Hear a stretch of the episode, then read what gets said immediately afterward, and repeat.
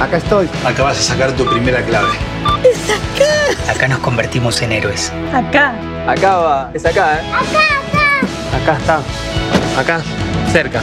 Banco Provincia. Acá se produce. En el episodio de hoy, en Otros Ojos, vamos a tocar la piel sensible de los temores financieros de un sector de la población, pero vamos a tocarla para tranquilizar, no para alimentar pánicos. En momentos de tensión económica, financiera o política, es habitual que irrumpa el fantasma de un nuevo corralito de depósitos, a partir de la traumática experiencia de 2001. Justo hoy se cumplen 20 años del corralito de caballo. Y también en estos días, a partir de una medida del Banco Central de suspender el pago en pesos financiados con tarjeta de crédito el consumo en dólares por viaje al exterior y de otra medida vinculada a la posición en dólares de los bancos, empezó a circular una fake news, o sea, una noticia falsa, convocando ese fantasma. Para exorcizarlo y neutralizar miedos resulta imprescindible responder los siguientes interrogantes cuáles fueron las condiciones financieras y bancarias de la convertibilidad para que el desenlace haya sido el corralito y por qué ahora no es posible la inmovilización de depósitos de pesos ni de dólares, o sea, de un nuevo corralito.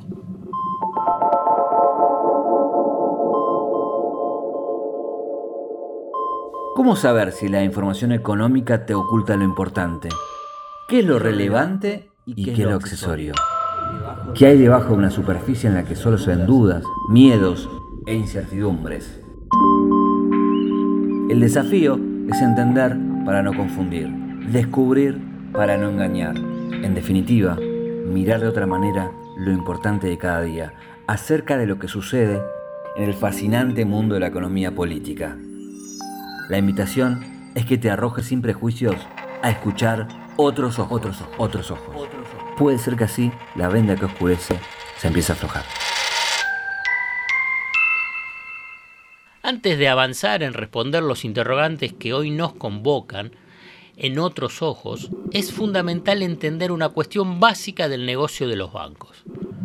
Los bancos toman depósitos de las personas y empresas a quienes les paga una tasa de interés por esos fondos. A la vez, los bancos prestan ese dinero a una tasa más elevada a personas y empresas, diferencia de tasas de interés que define una parte importante de las ganancias de los bancos. Es una definición que a esta altura puede parecer muy tonta, pero van a ver que es importante para entender qué pasó en la década del 90 para que el estallido traumático de la convertibilidad terminara en el corralito y, a la vez, para saber que hoy no hay condiciones para que eso pueda ocurrir.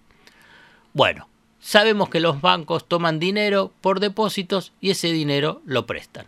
Si realizan esa operación, negocio básico del sistema bancario, y lo realizan en pesos, en la moneda nacional, no hay problemas, porque esos pesos existen y en última instancia, si existe algún momento crítico financiero y bancario, pueden ser emitidos esos pesos por el Banco Central. Sin embargo, cuando esa misma operación crediticia, financiera, bancaria es realizada en dólares, como en los 90, cuando los bancos tomaban depósitos en dólares y lo prestaban, aquí aparece la clave para entender todo prestaban esos dólares a personas, créditos hipotecarios o créditos personales, y empresas de todo tipo, vinculadas al mercado interno o a exportadoras, que no tenían capacidad de generar dólares. Y ese fue el talón de Aquiles del sistema bancario durante la convertibilidad. Prestaban dólares a personas y empresas que no ganaban en dólares ni los generaban una aberración financiera y bancaria que terminó como tenía que terminar, estallando con un corralito y especificando los depósitos y los créditos.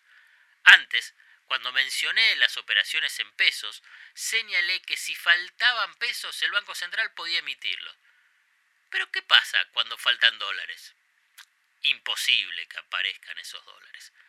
No estaban en los 90 era toda una ilusión monetaria en dólares creada por la convertibilidad, engendro de Domingo Felipe Cavallo, que todo el sistema bancario convalidó. Es momento entonces de empezar a analizar, con otros ojos, por qué ahora no es posible ni necesaria la inmovilización, o sea, el corralito, de depósitos de pesos ni de dólares. ¿Y por qué surge esa versión disparatada en el mercado financiero? Alejandro Banoli, expresidente del Banco Central. Lo que es el dinero de la gente, los depósitos, está totalmente respaldado en dólares por esas mismas normas que se aplicaron en el 2003 y nunca se cambiaron, de que solamente el dinero que recibían los bancos en dólares podía invertirse en dólares y en inversiones de máxima seguridad. Nuevamente se lo muestra como que están tocando el dinero de la gente y es totalmente falso. Vuelvo a decir, es una norma técnica donde se habla de las inversiones de los bancos, de sus inversiones, que no tienen nada que ver con los depósitos, por lo cual no hay ninguna posibilidad de un corralito, porque sí ocurrió, como bien lo dijiste, en la convertibilidad, cuando en ese momento las normas del Banco Central permitían invertir los dólares en pesos, los pesos en dólares, y tristemente nos dimos cuenta que los pesos y los dólares no eran lo mismo. Esta referencia de cómo funcionaba el sistema bancario y la convertibilidad es fundamental para entender por qué hoy no es posible un corralito. Hoy no existe esa posibilidad por los siguientes motivos. Primero, no hay convertibilidad. Segundo, los bancos aprendieron la lección y no avalan el denominado descalce de monedas en sus balances. Y tercero, el subsistema de depósitos créditos en dólares hoy es muy sólido porque solo presta a empresas exportadoras que son generadoras de dólares. Se sabe que el propósito de las fake news es el de generar un escenario de desestabilización política a partir de una corrida, esta vez sobre depósitos en dólares y contra las reservas del Banco Central. Pero además, el sistema bancario, como te mencioné, es muy sólido y tiene todos los dólares de los depósitos, porque los bancos privados retienen casi, escucha bien, ¿eh? El 90% de esos dólares en sus cajas, ya que han dado muy pocos dólares en préstamos, o sea, esos dólares están guardados y disponibles para ser retirados inmediatamente. Ese porcentaje es lo que se denomina liquidez bancaria y es elevadísimo. Las actuales condiciones del escenario cambiario tampoco entregan motivos para alimentar la idea de inestabilidad financiera. Como te comenté, el sistema financiero, el sistema bancario está muy sólido. Gran parte de los dólares de los depósitos de los ahorristas están líquidos en las entidades, y lo repito, porque eso es importante para alejar y ahuyentar los fantasmas. Y el resto en créditos a empresas exportadoras que tienen los dólares para devolverlos.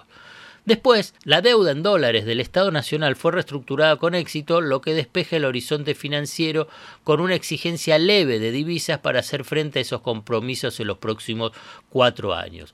Existe un férreo control de capitales especulativos, el balance comercial es muy positivo, se registra un saldo superavitario de la cuenta corriente de la balanza de pagos y está finalmente encaminado el acuerdo con el Fondo Monetario Internacional. Cada uno de estos factores va en sentido opuesto a los disparadores habituales de crisis cambiarias y bancarias pasadas. Por lo tanto, jugar con revivir un trauma financiero y bancario terrible es una movida política desestabilizadora muy perversa.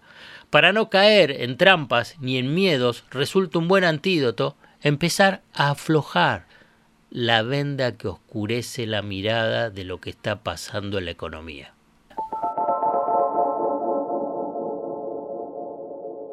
Hasta acá llegamos hoy. Otros Ojos te propone escuchar algo diferente para entender algo diferente del torbellino de noticias diarias que nos atraviesa en el mundo de la economía política. Hasta el próximo capítulo.